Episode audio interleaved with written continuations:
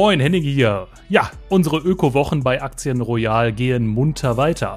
Heute spreche ich mit Thomas Schumann über sein Engagement für Wasserinvestments. Ja, du fragst dich jetzt, warum du ausgerechnet in Wasser investieren solltest. Nun, es gibt viele Gründe, sagt Thomas. Wasser ist natürlich lebenswichtig und mit steigender Weltbevölkerung wird sauberes Trinkwasser auch immer wichtiger. Zudem, Unternehmen, die sich mit Wasserinfrastruktur und Technologie beschäftigen, bieten recht gute Chancen, sagt er. Das heißt, die, die Natur ist nicht ist nicht eingebunden, Natur, Naturrisiken. Und das können wir uns heutzutage nicht mehr leisten. Und da haben wir uns das Thema Wasser angeschaut, äh, ob das berücksichtigt wie es berücksichtigt wird. Und es wurde nicht berücksichtigt und haben da eine Partnerschaft eingegangen mit Refinitiv, London Stock Exchange Group, als dem führenden Datenanbieter, der die Daten zuliefert für die Methodologie des, des Indis, äh, Indexes und schauen uns dann praktisch mit dieser Methodologie jeden Wert an, ob das jetzt Apple ist oder BMW oder, oder, oder, oder Bayer und schauen uns an, wie diese Unternehmen Wasser behandeln, ob es dort eine Water Policy gibt, äh, Water Stewardship.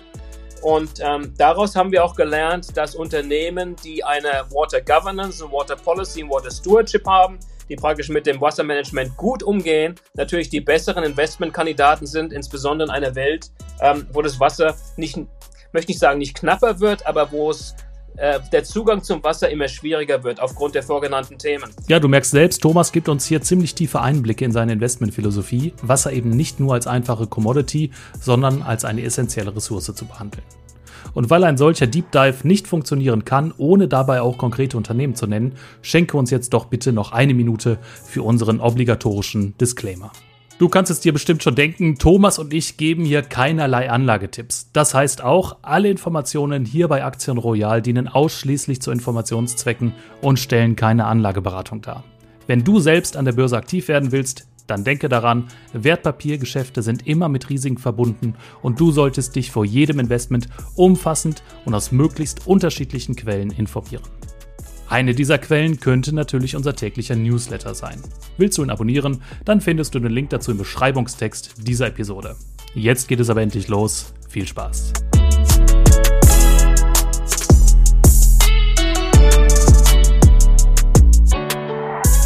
So, eine neue Folge von Aktien Royal. Ich habe einen frischen Gast am Mikrofon. Moin, lieber Thomas. Wer bist du? Was machst du? Ha, guten Morgen, lieber Henning. Vielen Dank, dass ich, ähm, dass ich in dein Studio angeladen worden bin.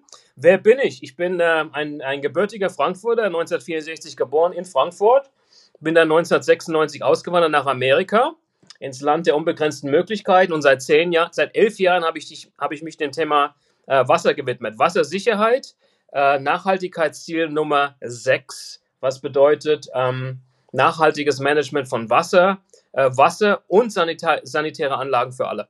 Das ist mein Thema. Da biete ich Private Equity und Public Equity Solutions an und das allgemeine Thema ist 8 Milliarden Stakeholders, Wassernutzer, äh, Erdenbürger zu sensibilisieren ähm, dass Wasser wirklich Lebenskraft ist und ohne Wasser gibt es keine Wirtschaft und gibt es auch kein Business. Okay, da hört man sofort raus, Thomas, du bist auf einer richtigen Mission unterwegs. Äh, Thema Nachhaltigkeit, Thema Wasser. Aber lass uns mal ein paar Schritte zurückgehen. Äh, schauen wir mal auf deinen Werdegang. Du bist dann mit äh, 32 Jahren, wenn ich richtig gerechnet habe, nach Los Angeles rübergesiedelt. Warum das Ganze? Äh, muss ich wieder ein bisschen ausholen. In Frankfurt geboren, zur Schule gegangen, äh, Gymnasium, äh, unternehmerische Betriebe gewesen, dann zur Bundeswehr, Luftwaffe. Und dann wollte ich nicht weiter studieren und äh, bin dann Flugbegleiter geworden bei der Lufthansa. Und einer meiner ersten Flüge hat mich nach Santa Monica geführt.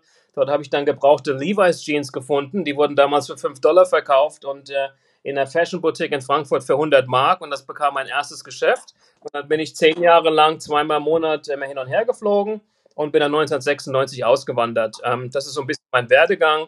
Äh, mein Background ist äh, Unternehmer, Kaufmann und äh, jetzt äh, seit ja, fast elf Jahren nachhaltiger Investor und Banker. Hast also am Anfang so ein kleines Arbitragegeschäft aufgebaut mit deinen Jeans, oder? Richtig, das war Arbitrage.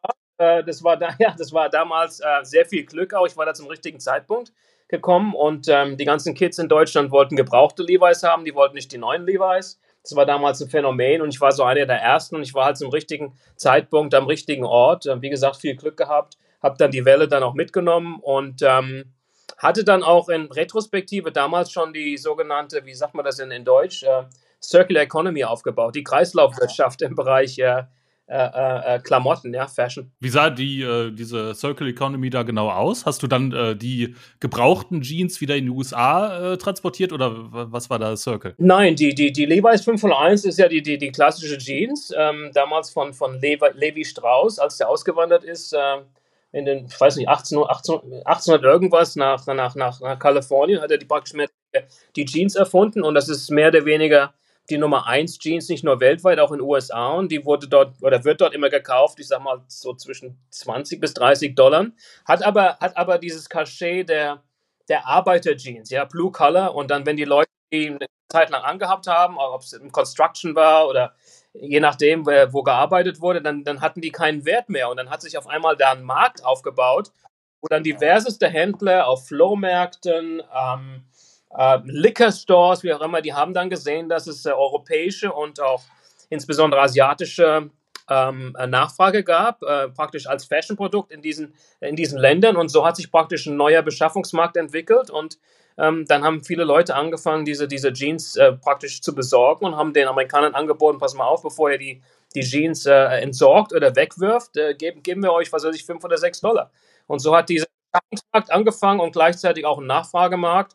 Und er war sehr stark geprägt natürlich von Italien, von Deutschland und insbesondere in Japan. Da haben die die höchsten Preise erzielt, die Jeans, je, nach, je nachdem, wie alt die auch waren. Und das war halt, äh, die Circular Economy war ganz einfach, dass die einmal gekauft wurden und dann wurden sie praktisch wiederverwertet, wiederverwendet und ähm, somit hatten die, hatten die ein mehrfaches Leben. Also damals schon Thema Nachhaltigkeit für dich ganz wichtig. Du warst dann Jeans-Trader, bist dann aber in den Finanzbereich gekommen. Wie war denn da der Weg von den Jeans äh, zur Börse hin? Äh, na gut, an der, an, an der Börse, an die Börse ging der eigentlich nicht. Der ging dann erstmal weiter noch so ein bisschen in, die, in den Fashion-Bereich.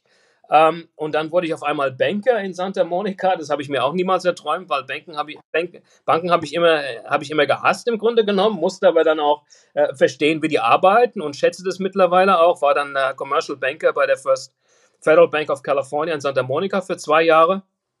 Äh, und habe dann praktisch das Banking-Thema äh, beleuchtet. Die, das war eine Bank, die, die hatte nur, die wollte nur Banker, die unternehmerisch ähm, einmal tätig waren. Und zwar war der Slogan Bankers who've signed the front of a paycheck. Also praktisch Bankers, die schon einmal einen, einen Lohncheck äh, unterzeichnet haben. Und, und die, die, die These war praktisch, dass, dass, dass Banker, die selbst Unternehmer waren oder sind, auch Unternehmer besser verstehen. Das war ein sehr erfolgreiches Konzept. Das wurde dann noch aufgebaut und ähm, so bin ich dann halt tiefer auch in die Finanzebene rein und dann, ähm, was das Wasser anging, das war in 2011, da bin ich dann halt auch in den Bereich Kapitalmarkt äh, Private Equity habe ich äh, äh, Water Technology Companies und Desalination Projects geholfen mit dem, mit dem Finanzbedarf. Und so hat dann angefangen, das Thema Wasser und Kapital, ja. Hm? Okay, damals hast du dann praktisch die Finanzierung äh, übernommen, beziehungsweise den Unternehmen dann bei der Finanzierung geholfen. Jetzt seit zwölf Jahren bist du da auf diesem Sektor unterwegs. Ähm, wie, wie ist das äh, heute als Investmentthema äh, relevant oder interessant für dich oder vielleicht auch für, für dein Umfeld, für andere Anleger? Na gut, ich, vertre ich vertrete natürlich, äh, weil ich in, in, diesem Thema sehr, sehr, sehr stark ähm, unterwegs bin und weil es mittlerweile mein, ja, mein, mein Lebenswerk, meine Leidenschaft, meine Mission darstellt. Ähm, ich behaupte, dass Wasser die, die größte ähm, sozial- und umweltverantwortliche Investitionsmöglichkeit unserer Zeit ist. Und das ist relativ einfach ähm, äh, zu bestätigen. Äh, wie gesagt, kein Business funktioniert ohne Wasser und äh, aufgrund des Klimawandels jetzt, aufgrund der Erwärmung ähm, der Erdoberfläche, aufgrund Missmanagement vom Wasser, aufgrund ähm, äh, äh, von Fluten, ähm, aufgrund von, von äh, ähm, Menschenbevölkerungswachstum, ist die Ressource Wasser natürlich ganz, ganz wesentlich und, ähm, und wird relativ schnell an erheblichem ähm, Wert gewinnen. Äh, wenn man heute zum Beispiel mal sieht, äh, WTI Crude Oil, äh, das ist das beste der Öl, was gehandelt wird. Das wird, äh, der Barrel ist momentan, glaube ich, 72 Dollar, wenn man das runterbricht auf den Liter. Das heißt, ein Liter, ein Liter Öl wird auf dem Weltmarkt gehandelt für, für umgerechnet 45 Dollar Cents. So, wie kann das sein, dass Wasser nach wie vor keinen richtigen Wert hat, dass es unterbewertet wird von wenigen Cents? Öl kann man nicht trinken und deswegen meine, meine Investment Thesis ist, um, you know, um, I'm fully invested in water. the next big thing. It's already a big thing. Ja gut, aber diese äh, Geschichte rund ums Wasser ist ja schon seit, seit Jahren ein großes Hype-Thema, auch in der Investmentbranche. Du selber bist seit 2011 auf dem Thema äh, engagiert. Man spricht hier auch irgendwie so vom äh, blauen Gold, vom, äh, ja, ähm, aber wa warum ist das heute so wirklich relevant? Ich denke, Gesellschaftlich natürlich auf jeden Fall. Du hast es angesprochen. Wasser ist natürlich die allerwichtigste Ressource. Es ist von gesellschaftlicher Relevanz. Es ist natürlich dementsprechend auch sehr äh, politisiert. Wir haben eine ganz starke Regulatorik auf dem Markt. Aber jetzt als Anleger, als Privatanleger, als kleine, als große Anleger, wir sind Kapitalisten. Warum ist das für Kapitalisten solch ein Thema? Warum kann man nicht einfach sagen, äh, wir vergesellschaften das Thema Wasser? Ne? Organisieren das einfach staatlich, gesellschaftlich und halten Kapitalinteressen da komplett raus? Ähm, das ist eine sehr, sehr gute Frage. Ähm, wenn du alle Themen Wasser äh, betreffen immer Public und Private. Äh, das ist weder Private noch Public. Und da muss ganz einfach, diese beiden Sektoren müssen da zusammenkommen, weil Regula Reg Regulatoren sind ganz, ganz wichtig, wenn es ums Wasser geht. Äh, die UN hat in 2010 eine Charta ähm, veröffentlicht, dass Wasser ein, ein Menschenrecht ist. Von daher, von daher kannst du Wasser nicht gleichsetzen wie mit, mit Öl oder mit Lithium oder mit Copper oder mit, mit Platinum. Es ist eine Resource, es ist keine Commodity. Das sage ich auch immer in meinen Auftritten in den Medien. Äh, ist ganz, ganz wichtig und deswegen ist es. Thomas, das müsstest du uns vielleicht mal erklären. Diesen Unterschied zwischen Resource und Commodity. Wo liegt da der Unterschied? Äh, eine Commodity benutzt oder nutzt du ganz einfach nur, ich sag mal, um, um Profit zu kreieren. Ähm, wie, wie soll ich das ausdrücken? Eine, eine Commodity ist nicht lebenswichtig. Wasser ist lebenswichtig. Fünf Tage ohne Wasser äh, sterben die meisten Menschen. Ja, und das ist der wichtige, wichtige Unterschied. Und deswegen ist es ganz wichtig, und das setze ich mir auch als, als Leitthema. Und ich bin Kapitalist. Äh, ich sehe mich als einen sozialen, verantwortlichen und äh, umweltverantwortlichen Kapitalist, aber ich bin Kapitalist und und äh, das, das ist nichts falsch, äh, äh, am Geld zu verdienen, am Profit. Aber wenn es um Wasser geht, ist es ganz, ganz wichtig, äh, dass Integrität, Transparenz, äh, Custody, Stewardship, dass die Vorrang haben. Das heißt, du kannst nicht ähm, das Profittreiben oder, oder, oder Gier, wie auch immer, dem Wasser überordnen, weil Wasser ist im Grunde genommen eine heilige Ressource, ist auch dementsprechend der Bibel verankert, im Koran, in allen äh, möglichen Glaubensrichtungen, Philosophien. Und das ist der ganz, ganz wichtige Unterschied ähm, den die Medien bis heute auch nicht verstanden haben und deswegen wird auch immer geredet vom, vom you know, Water is the new blue gold und, und, und Wall Street commoditizes Water. Das ist ganz, ganz wichtig. Es ist ein Human Right, aber mit einem Human Right kommt natürlich auch eine sehr große Verantwortung. Menschen wollen immer alle möglichen Rechte haben, aber wollen nicht die Verantwortung dafür übernehmen. Und wir haben leider als, ähm, als, äh, als Menschheit äh, jahrzehntelang oder jahrhundertelang ganz einfach den Wert des Wassers nicht schätzen gelernt. Und um das ganz einfach auszudrücken in den Worten von, von Benjamin Franklin 1774, einer der Gründungsväter der, äh, äh, der, der Vereinigten Staaten, er hat gesagt, äh, wenn das Wasser nicht mehr aus dem Wasserhahn kommt, dann fangen wir an, Wasser zu schätzen. Und so weit darf es einfach nicht kommen. Vielleicht dazu zwei Ergänzungen noch. Also der Begriff Commodity ist natürlich ein Finanzmarktbegriff. Letztendlich kann alles zur Commodity werden. Äh, selbst äh, Grafikchips von Nvidia können irgendwann zu Commodity werden als Rohstoff äh, für Rechenzentren oder andere Industrien. Aber eine Resource ist wirklich ein Rohstoff äh, im realen Leben, der eben wie das Wasser im realen Leben eine wirklich ganz große Bedeutung hat. Zweite Ergänzung vielleicht noch dazu, du hast es angesprochen, Rechte und Verantwortung. Und ich denke, dass so mein Eindruck oder meine Einschätzung, ähm, da kommen die Kapitalinteressen wirklich zur Geltung und da entfalten sie auch ihre Wirkung, nämlich bei, auf der Seite der, der Verantwortung. Du hast es gesagt, Menschenrechte können von jedem eingeklagt werden, das ist ein sehr politisches Thema, aber die Verantwortung übernimmt man vielleicht auch erst, wenn man dort eben Skin in the Game hat und dort vielleicht mit Kapital engagiert ist und äh, dementsprechend auch Profit rausziehen kann. Das, das, das sehen wir ja auch bei anderen Themen, auch bei anderen Umweltthemen ähm, die haben in sozialistischen Systemen eher äh, schlechter funktioniert als heute im Kapitalismus. Äh, erzähl uns doch mal von deinen konkreten Projekten rund ums Wasser. Das wäre doch jetzt mal spannend. Gut, ähm, ähm, es gibt einmal Public Equity und Private Equity. Im Public Equity Bereich habe ich vor, vor vier Jahren den ersten äh, Water Security Index äh, entwickelt. Um, ähm, und zwar ist es ein Index, der basiert, wir haben angefangen mit dem, äh, mit dem Euro, der basiert auf dem Eurostox 50 und im S&P 500. Und was wir einfach gemacht haben, wir haben die traditionellen Benchmark Flagship Indices genommen und haben, haben uns einfach angeschaut, diese Indices, die berücksichtigen nach wie vor noch kein Environmental Risk. Das heißt, die, die Natur ist nicht ist nicht eingebunden, Natur, Naturrisiken. Und das können wir uns heutzutage nicht mehr leisten. Und da haben wir uns das Thema Wasser angeschaut, äh, ob das berücksichtigt und wie es berücksichtigt wird. Und es wurde nicht berücksichtigt und haben da eine Partnerschaft eingegangen mit Refinitiv, London Stock Exchange Group, als dem führenden Datenanbieter, der die Daten zuliefert für die Methodologie des, des Indis, äh, Indexes und schauen uns dann praktisch mit dieser Methodologie jeden Wert an, ob das jetzt Apple ist oder BMW oder, oder, oder, oder Bayer und schauen uns an, wie diese Unternehmen Wasser behandeln, ob es dort eine Water Policy gibt, äh, Water Stewardship. Und ähm, daraus haben wir auch gelernt, dass Unternehmen, die eine Water Governance, eine Water Policy, und Water Stewardship haben, die praktisch mit dem Wassermanagement gut umgehen, natürlich die besseren Investmentkandidaten sind, insbesondere in einer Welt, ähm, wo das Wasser nicht, möchte nicht sagen, nicht knapper wird, aber wo es äh, der Zugang zum Wasser immer schwieriger wird aufgrund der vorgenannten Themen. Und das ist praktisch die, die ganze ähm, Methodology. Wir haben dann aufgrund ähm, der Anfrage eines großen Asset Managers, mit dem wir jetzt einen, einen ETF zusammen launchen, eine passive Strategie, ähm, äh, einen globalen Index erstellt. Der ist äh, äh ähnlich wie der MSCI, der hat einen sehr geringen Tracking Error. Äh, die Backtests haben gezeigt, dass er ungefähr 200 Basispunkte den MSCI World ähm, äh, outperformt. Ähm, und da kommt jetzt noch dieser, dieser, dieser ETF launched im vierten Quartal zusammen mit dem Asset Manager einer großen amerikanischen Bank aus London. Und dazu launche ich jetzt noch äh, komplementär auch im vierten Quartal eine aktive Strategie. Die nimmt dann nur 50 bis 70 Werte.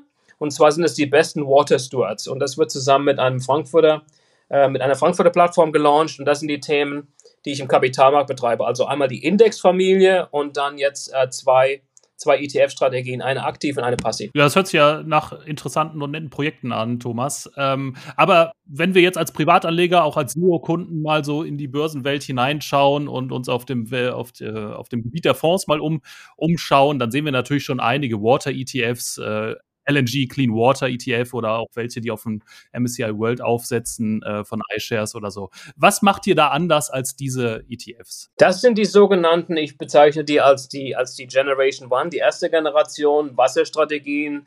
Ähm, die, die starteten, glaube ich, im Jahre 2002 oder 2005 mit dem S&P Water Index. Äh, da gab es noch einen Palisades Water Index. Äh, und das sind alles äh, Strategien, ähm, die investieren mehr oder weniger in die, ja, eigentlich in die gleichen Körbe. Das sind 30 bis 50 Werte. Äh, ist mehr gewichtet nach Amerika und Europa. Das sind aber alles Firmen, die äh, aus der Wasserindustrie. Das heißt, das sind Firmen, die Wasser recyceln. Das sind Water Utilities, Water Recycling, äh, Water Equipment, Water Filtration.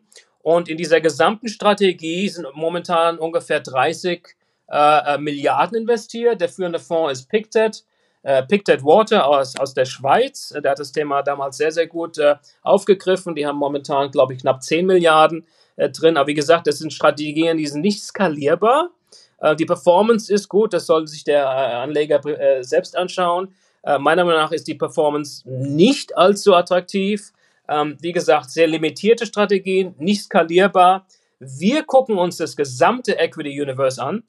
Das heißt, wir diskriminieren nicht und sagen, okay, das Unternehmen, die sind in der Wasserwirtschaft, sondern jedes Unternehmen, was gelistet ist und schauen uns jedes Unternehmen an, wie die mit Wasser umgehen. Das ist natürlich skalierbar und in der, in der Größe bringt, glaube ich, auch sehr, sehr viel mehr Mehrwert für den Kapitalmarkt, weil der Kapitalmarkt dadurch informiert wird, ähm, welche Unternehmen gut mit Wasser umgehen, welche nicht gut mit Wasser umgehen. Was wir auch in diesem Thema entwickelt, aus, aus diesem Thema entwickelt wurde, ist ein sogenannter Water Footprint. Das ist der erste, erste seiner Art für, für, global, für den globalen Kapitalmarkt. Und der wiederum zeigt, äh, wenn ein Unternehmen mit Wasser gut umgeht, dann hat es auch einen relativ niedrigen Carbon Footprint. Und das bringt wieder, äh, äh, ähm, das stellt auch wieder dar, dass Wasser und Klima ganz einfach unzertrennlich sind, unzertrennlich, unzertrennlich sind, Entschuldigung, und dass das äh, Klima sich durch Wasser ausdrückt. Und das ist, das ist natürlich Nachhaltigkeit. Achtung, Achtung, hier schon mal ein ganz wichtiger Hinweis. Aktien Royal macht eine kleine Sommerpause. Ja, richtig gehört. Episode Nummer 16 erscheint in fast genau einem Monat, also am 21. Juli. Dann höchstwahrscheinlich zu der Frage, wie du clever in das Thema KI investieren kannst. Bis dahin gibt es aber noch Hausaufgaben, aufgepasst, und zwar genau vier Stück. Liken, kommentieren, bewerten und weiterempfehlen. Du weißt Bescheid, markiere dir schon einmal den 21. Juli ganz dick in deinem Kalender. Jetzt geht's aber weiter mit Thomas. Viel Spaß. Was haben denn die Shareholder letzt, letztlich, also die Aktionäre der Unternehmen, die sorgsam mit Wasser umgehen, äh, hinterher dann, äh, was die Performance angeht, für Vorteile? Also spiegelt sich das irgendwie hinterher beim Aktienkurs wieder?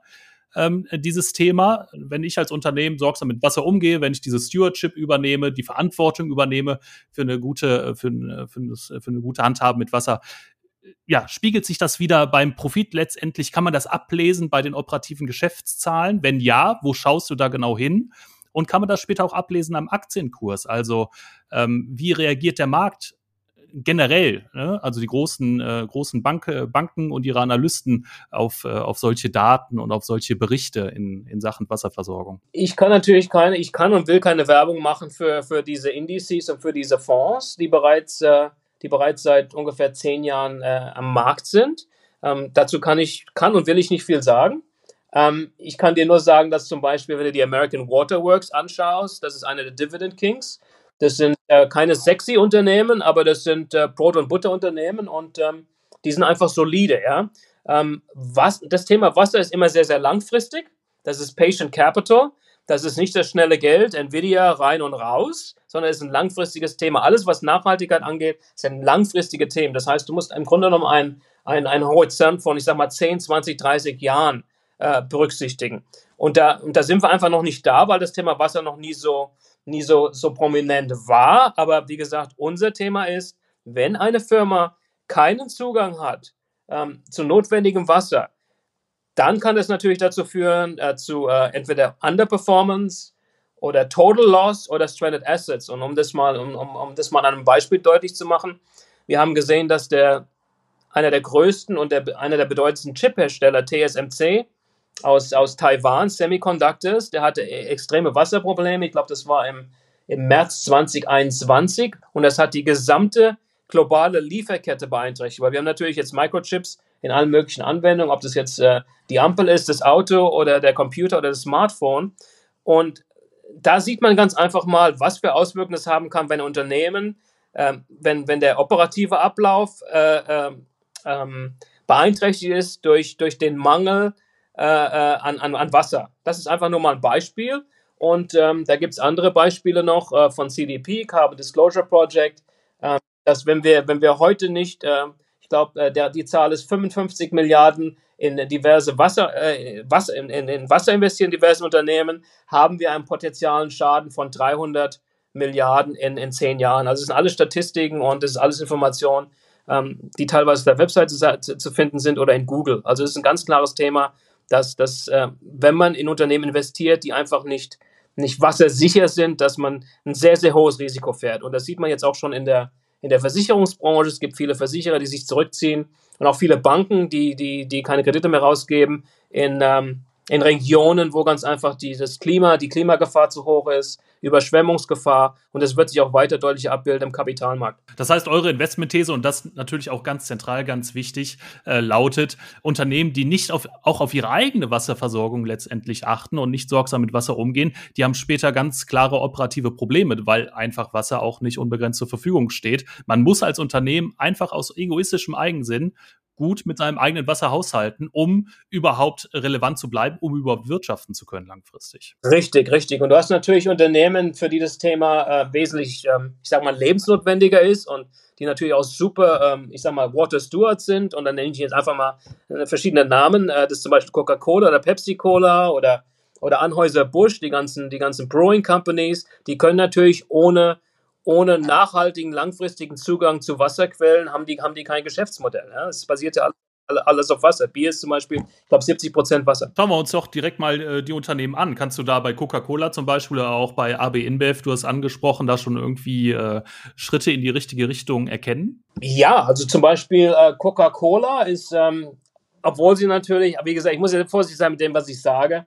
Ich arbeite nicht für Coca-Cola und ich habe auch Coca-Cola aber Coca-Cola geht natürlich in verschiedenen Ländern, ich sag mal, sehr aggressiv vor, weil sie diese, diese Wasserquellen brauchen. Und woher kommt das Wasser? Ist natürlich ein Gemeingut, richtig? Das heißt, ähm, das sogenannte Social Capital ist für die sehr, sehr wichtig. Das heißt, sie müssen sich mit den Gemeinden sehr gut stellen, damit sie äh, Wasserzugang haben, äh, äh, um ihr, Produkt produzieren zu können. Coca-Cola war natürlich auch einer der einzigen oder der erste, der eine sogenannte ähm, äh, Global Water Risk Map entwickelt hat, aus, aus eigenem Interesse, aber war dann so ähm, ähm, äh, humanitär und hat diese Informationen und diese Daten dem World Resources Institute überlassen. Und die haben natürlich äh, daraus eine, eine sogenannte weltweite, ein Water Risk Atlas entwickelt. Ähm, ähm, sehr, sehr toller Zug. Ähm, ähm, Nestle momentan versuchen auch natürlich mehr nach, nachhaltiger zu werden, äh, Pepsi Cola auch.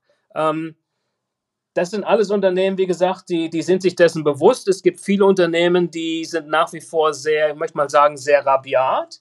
Und dann nenne ich jetzt auch mal das Kind beim Namen. Das ist zum Beispiel Tesla, der liebe Elon, den ich persönlich noch nicht kennengelernt habe. Der geht nach Brandenburg und baut eine Gigafactory und, ähm, und ist sich nicht bewusst und hat auch kein Interesse an, äh, äh an, der, an, der, an der Wasserzufuhr, den er dort braucht. Und das Wasser kommt natürlich von den Gemeinden. Ja? Und das machen die, machen die großen Unternehmen überall. Die kommen mit einem großen Geldkoffer, Koffer, ob das ein Facebook ist oder ein Google ein Amazon, und kaufen sich bei den Gemeinden ein, um diesen Wasserzugang zu haben. Und das ist, das ist einfach nicht okay und das ist nicht fair. Und ähm, das muss geändert werden auch. Und da kommen wir wieder an die Schnittstelle, ja, Private Capital, äh, Corporates und äh, das öffentliche Interesse. Da sind natürlich die, die Führer in den Gemeinden, die Bürgermeister und Stadträte gefragt, ähm, da auch ganz einfach vorzugehen, weil das Wasser in erster Linie äh, dient den Bürgern und Bürgerinnen, die dort ansässig sind. Ist natürlich erst in erster Linie ein politisches Thema. Man kann das Thema aber auch äh, spielen als Kapitalist, als Anleger. Und du hast angesprochen, äh, ihr werdet einen aktiven Fonds auch launchen äh, Ende des Jahres. Und da gäbe es natürlich auch die Chance, aktivistisch da reinzugehen in ein Unternehmen, oder? Habt ihr da was geplant? Absolut. Das ist deswegen, deswegen, äh, ja, deswegen äh, launche ich den auch den aktiven Fonds, weil ich sehe mich als Aktivist. Und umso mehr wir natürlich Assets under Management haben, umso, umso stärker ist unsere Stimme und unser Einfluss auf diese Unternehmen. Und das Ziel und mein Wunsch und mein Traum und mein Vorhaben ist natürlich, ähm, äh, ein sehr hohes Volumen in diesem Fonds zu haben, sodass ich dann aktiv auch einwirken kann auf, auf, die, auf die Boards und Managements von gewissen Unternehmen, die ganz einfach äh, ihr Wassermanagement auch noch verbessern müssen. Ja? Ähm, ich denke, ich denke äh, äh es ist keine gute Vorgehensweise, ähm, Unternehmen zu bestrafen, jetzt auch wie, wie, die, wie die Öl- und wie die wie Kohleunternehmen bestraft werden. Äh, wir müssen verstehen, wir haben einen Planeten, wir müssen uns alle um den Planeten kümmern. Und äh, ich bin eher der Meinung, dass wenn man den Leuten aufzeigt und das Bewusstsein schärft, dass wenn sie sich, wenn sie ihr Paradigma umstellen und wenn sie sich, wenn sie einfach mehr sozial und umweltverantwortlich agieren, dass das ganz einfach der beste Weg ist, auch für die Bottomline, also auch finanzwirtschaftlich. Und deswegen sollte man da inspirieren und motivieren und aufklären und ähm, ja auch so ein bisschen erziehen, im positiven Sinne. Also das Bildungsthema soll natürlich auch noch im Fokus stehen. Äh, aber wir sind ein Anleger-Podcast. Ähm, wie sieht eure Investmentstrategie beim aktiven Fonds genau aus? Also arbeitet ihr ähnlich wie beim ETF? Ich hoffe nicht, äh, denn sonst bräuchte man euch nicht als Fondsmanager. Wie sieht eure Strategie da anders aus als bei den aktuellen ETFs? Klar, du hast angesprochen, die setzen ja auf Wasserversorger, aber wie sind die Unterschiede auch zu eurem geplanten ETF, der ja breiter anlegen? Ja, wir, wir setzen nicht auf Wasserversorger. Also das heißt, die kommen gar nicht rein bei euch. Warum denn nicht? Da müsste ich jetzt mal schauen. Ich, ich glaube, im S&P 500 ist gegebenenfalls auch ein American Waterworks. Ich weiß nicht, ob die das geschafft haben. Vielleicht auch nicht. Ähm, natürlich werden die nicht excluded. Ähm, das heißt, wir fahren, wir fahren keine Exclusion-Strategie. Äh, Aber in dem passiven Fonds sind ungefähr 1500, in dem passiven Index sind ungefähr 1500 Werte abgebildet. MSCI World kann man sich anschauen. Äh, wir nehmen die 50 bis 70 besten Water Stewards aus dem MSCI, World. Die schauen wir uns an und da ist ganz einfach unsere Prämisse, dass die lang, kurz- bis mittelfristig, aber auf jeden Fall langfristig positives Alpha abbilden, weil sie sich dem Thema Wasser schon verschrieben haben und weil sie auch most likely gute Governance haben und äh, das Thema ESG angehen und, und, und auch äh, CO2 Net Zero. Das sind ganz einfach die besseren Investmentkandidaten. Habt ihr da schon eine äh, Shortlist erstellt? Gibt es da schon erste Investmentkandidaten? Darfst du da mehr verraten? Haben wir, sind wir gerade dabei. Wir, wir, wir, wir machen gerade den Backtest und äh, ja, wir sind eigentlich gerade dabei, jetzt in den nächsten 72 Stunden erste Shortlist fertigzustellen, was für Anleger vielleicht interessant ist, dass sie ganz einfach mal äh, zu CDP gehen. Das ist das vormalige äh, Carbon Disclosure Project. Ich glaube, das ist cdp.net. Das ist der URL.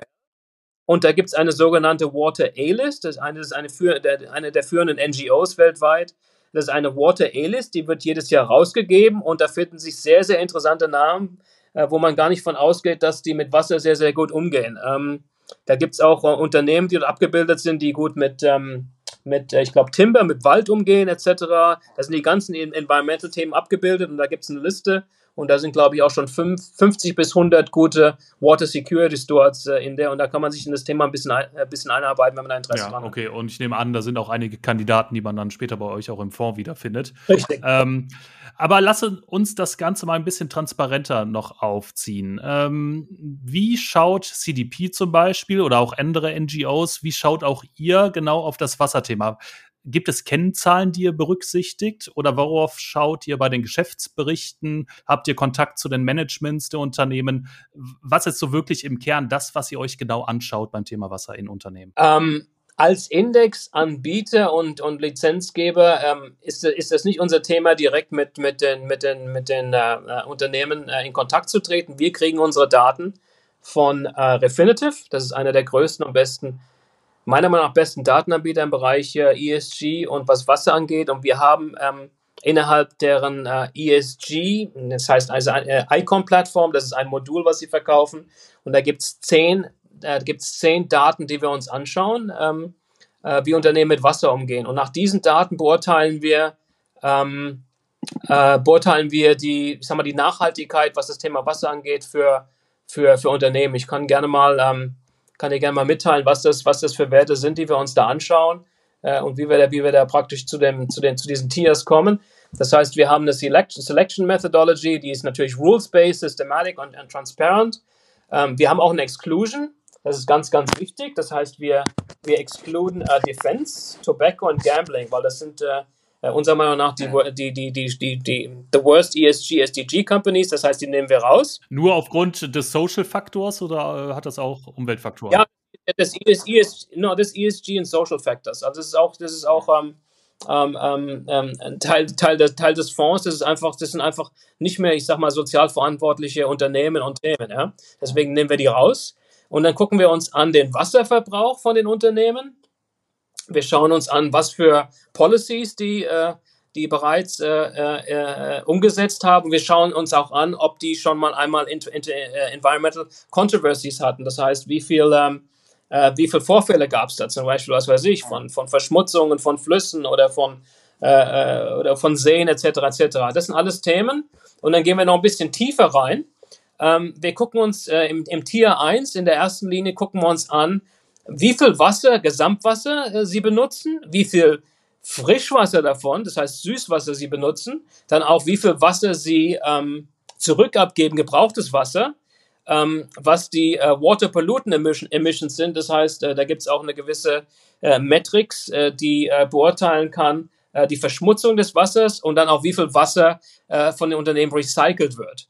Dann schauen wir uns im Tier 2 an, das ist die sogenannte Water Stewardship äh, wo die Unternehmen hingehen, haben sie äh, Wasser, äh, Water Policies und äh, ganz, ganz wichtig, gehen Sie das Thema Wassereffizient an. Da gibt es gewisse Metrics, um das zu messen. Das heißt, die Wassereffizienz, die natürlich wieder reinfiltert in das gesamte Water Stewardship.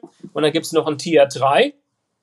Äh, das sind Environmental Controversies. Also Unternehmen natürlich ständig auffallen, äh, indem sie Wasser verschmutzen oder Wasser verbrauchen. Ähm, ähm, äh, sind natürlich auch nicht unbedingt äh, gute Kandidaten. Und diese Daten werden geliefert von Refinitiv. Refinitiv bekommt diese Daten direkt, direkt von, von 10Ks und 10Qs, das heißt von veröffentlichten äh, Unternehmensmitteilungen der Unternehmen, als auch von, ähm, von der Presse, vom Internet und dann auch direkt ähm, über, über Daten, die sie, die sie beziehen äh, von den Unternehmen äh, im, im Bereich ähm, äh, ihres Wirkungskreises über London Stock Exchange und Zugang und Gesprächen mit, äh, mit Unternehmen, mit den Management Boards. Das heißt, da kommen Daten her. Ja, ich bin da echt überrascht, Thomas, äh, dass Unternehmen solche Zahlen und Daten überhaupt reporten oder reporten müssen. Aber auch da sind wir wieder an dem Punkt Kapitalmarktinteressen im Sinne der Anleger, äh, die eben nachhaltig investieren wollen.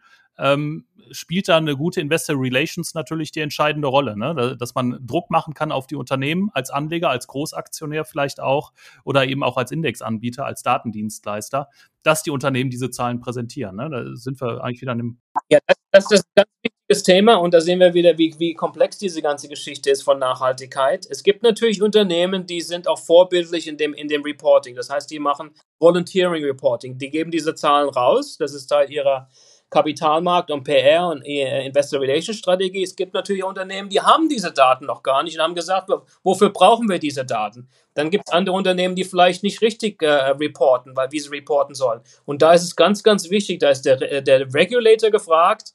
Es muss ganz einfach um nachhaltiger zu werden im Kapitalmarkt, müssen gewisse Policies und Regularen rauskommen und die sind relativ mittlerweile sehr, sehr streng, auch schon in der, in der, in der, in der Europäischen Union mit MIFID 2 etc., die vorgeben, dass alle Unternehmen reporten müssen. Und nur so kriegen wir praktisch dort einen, einen, einen Zugriff drauf. In Amerika haben wir immer noch die große äh, äh, äh, äh Diskussion momentan mit ESG, das wird komplett äh, politicized, ja. Wenn ich jetzt zurück bin in den USA und ich sage irgendwas mit ESG, na gut, ich bin in Kalifornien, das ist alles sehr liberal, aber generell, wenn du das Thema ESG in den, in den, in den, in den Mund nimmst, dann bist du sofort ein, ein, ein, ein, ein Rechter, ein Republikaner und etc. etc. Und, und Climate is all Bullshit. Aber hier in Europa ist es ganz, ganz wichtig, dass diese Regularien noch weiter verschärft werden, auch jetzt mit dem Artikel 8 und Artikel 9 Fonds, sodass die Unternehmen verpflichtet sind, ordentlich zu, zu reporten. Und erst dann, äh, behaupte ich, sind sie wirklich allein mit Investoren, Anlegerinteressen, weil dann kann der Investor, der Anleger ganz transparent entscheiden, okay, dieses Unternehmen äh, äh, äh passt zu meiner Conviction, äh, oder dieses Unternehmen ist ganz einfach noch nicht da und die, die verschmutzen die Umwelt und kümmern sich nicht drum, da will ich nicht rein investieren. Und das muss ganz einfach Pflicht sein. Und dann zum anderen Mal müssen wir auch gucken, dass wir Anreize schaffen für das Management und für das Board, dass die incentiviert werden, dass die motiviert werden und bezahlt werden, wenn sie sozial und umweltverträglich arbeiten. Das ist ganz, ganz wichtig. Und da sind wir beim letzten Thema, was ich ansprechen will. Da sind wir auf der, da sind wir jetzt auf der Ebene, wo wir vom Shareholder-Kapitalismus zum Stakeholder-Kapitalismus kommen müssen. Und das bedeutet, dass es nicht nur um Shareholder Value geht, Shareholder Creation, sondern wir müssen an, verstehen, dass wir alle Stakeholder sind. Acht Milliarden Erdenbürger. Wir sind alle betroffen von der Unterscheidung dieser Unternehmen. Und letztlich will ich dazu sagen, das Thema ähm, von ähm, äh, Gordon Gecko, Wall Street, du kennst wahrscheinlich den Film Greed is Good, das funktioniert ganz einfach nicht mehr. Das ist, deswegen sind wir in dieser schlimmen Situation, in der wir sind weltweit. Das neue Thema muss heißen Greed for Good. Sei gierig, Gutes zu machen. Ja, äh, ganz großes neues Thema, was du da aufmachst, Thomas. Ähm, wie soll dieser Prozess denn aussehen? Äh, von Shareholder zu Stakeholder-Kapitalismus. Ich äh, sehe da im Moment keinen Weg, der wirklich gangbar ist. Vielleicht einzige Möglichkeit, die ich vielleicht sehe, wäre ein äh, Fonds, also ein, ein staatlicher Fonds, sogar auch in Deutschland. Wir, wir haben Beispiele in Schweden, in Norwegen, die dann mit einer politischen Agenda in die Unternehmen reingehen, auch als aktivistische Investoren. Das wäre Möglichkeit A aus, aus meiner Sicht. Siehst du noch eine Möglichkeit B? Gut, jetzt muss man natürlich sagen, dass die ganzen Nordics, die sind natürlich die, die Vorzeigeunternehmen, richtig? Da ist mehr oder weniger dieses SRI, Social Responsible Investment, erfunden worden. Ähm, die sind sehr gut nachhaltig aufgestellt, sind auch sehr, sehr erfolgreich damit. Ich denke wiederum, das muss, das ist eine, eine Bildungsgeschichte, das ist eine Bewusstseinsgeschichte. Ähm, ich glaube, es wird, ich sehe da, ich sehe das alles ein bisschen optimistischer, Henning. Ich denke, dass die neue Generation jetzt, unsere Generation, abrollende Generation, ähm, für die ist es ganz, ganz wichtig, mit ihren Werten zu investieren.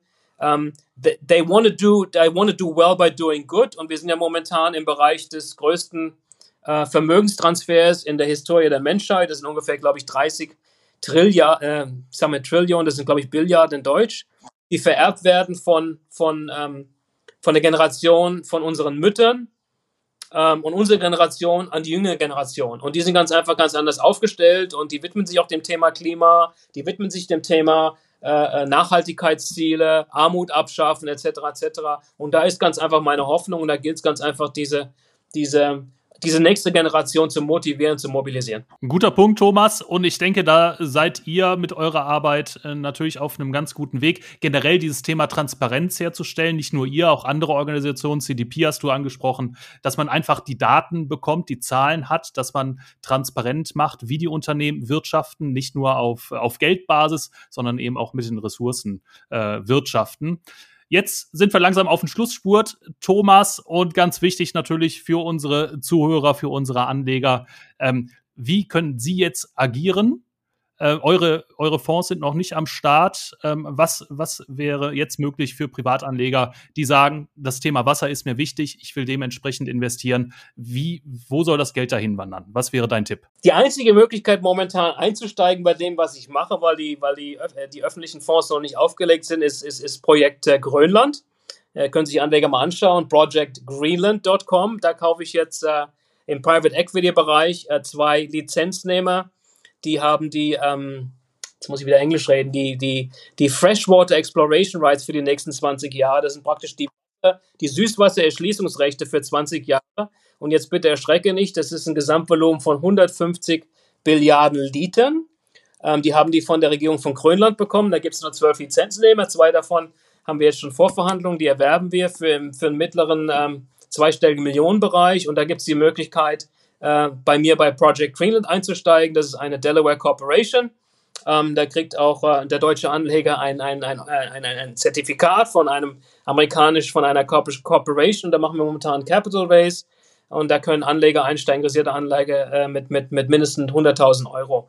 Und da gibt es auch entsprechende Zahlen. Wir gehen davon aus, dass der Unternehmenswert in fünf Jahren bei ungefähr 2 Milliarden liegt und in zehn Jahren bei 13 Milliarden. Ich bin momentan dabei, mit, ähm, mit Saudi-Arabien äh, erste Verhandlungen zu führen. Äh, und da geht es wieder um Arbitrage. Wir nehmen praktisch das Wasser aus Grönland, das sehr pure Wasser aus Grönland und, und handeln das in Regionen, die unbedingt Wasser brauchen, wie zum Beispiel die, die Mina-Region, äh, wie zum Beispiel jetzt auch Südeuropa. Barcelona ist, äh, ist out of water, Frankreich hat Wasserprobleme. Und äh, statt damals mit dem, mit dem blauen Gold, das hieß damals auch blaues Gold, äh, die blauen Jeans, die Blue Jeans, Blue Jeans, äh, handle ich jetzt 30 Jahre später mit, ähm, mit, mit Frischwasser. Okay, aber das ist ein Private Equity äh, Projekt, geht mit 100.000 Euro los, das kann sich nicht jeder leisten. Was wäre denn so zwei, drei Level darunter möglich? Oder gibt es äh, an, äh, andere Möglichkeit. Wie investierst du aktuell? Hast du nur im Moment dieses Private Equity äh, Projekt am Start? Wie gehst du persönlich da im Moment auf dem Thema vor? Ich bin voll investiert. I'm, I'm all in on water, wie Michael Burry in The, the Big Short. Hab das, glaube ich, auch gesehen. I'm all in on water und alles Geld, alles mein Geld wird recycelt in meinen eigenen äh, Projekten. Das heißt, da geht nichts raus. Ich bin so komplett überzeugt von meiner Strategie und ich habe jetzt auch sehr viel, das war alles Eigenkapital in den letzten Jahren investiert, um diesen Index voranzuschieben. Es waren mehr, mehrere hunderttausend äh, Dollar und äh, wie gesagt, ich bin da voll investiert, selbst investiert. Und äh, jeder, der Interesse hat, daran zu investieren, der kann sich gewiss sein, dass ich da mit Haut und Haaren voll voll dabei bin. Aber für alle, die äh, doch eher in Aktien investieren wollen, wir werden unten im Beschreibungstext dieses Podcasts mal den Link zu CDP bringen. Ähm, das ist diese Waterliste mit den äh, Unternehmen. Und ich finde, da tauchen auch viele äh, Überraschungskandidaten auf. Ähm, ich bin Richtig, ja, ja, Da kann man sich ja. gerne mal umschauen und mhm. da eben auch entsprechende Unternehmen finden, die sehr sorgsam mit Wasser umgehen und dann dementsprechend auch nachhaltig wirtschaften können. Thomas, es hat mir viel Spaß gemacht mit dir. Es war ein äh, relativ wilder Ritt rein ins Technische, aber dann am Ende auch mit ein paar äh, Tipps, wie ich äh, finde, auch zwischendurch. Ja. Hat mir viel Spaß gemacht, lieber Thomas. Äh, vielen Dank, dass du da warst. Und äh, ich würde sagen, in einem halben Jahr sprechen wir uns einfach nochmal, mal schauen, wie sich das Thema Wasser bis dahin entwickelt hat. Das machen wir. Herzlichen Dank. Super. Du hast viel Zeit investiert, waren gute Fragen und ähm, ich hoffe, dass, äh, dass die Zuhörer des Podcasts äh, hoffentlich sehr viel Inspiration und viel Wert gefunden haben. Vielen Dank, Thomas. Ich wünsche dir alles Gute mit deinen Projekten. Hau rein. Ciao, ciao. Danke. Tschüss. Jo, das war's für heute. Denk an unsere Sommerpause. Aktien Royal kommt wieder am 21. Juli. Bis dahin, lass die Sonne rein und schenk uns einen Like, einen Kommentar und sprich mit deinen Freunden darüber. Mach's gut. Ciao, ciao.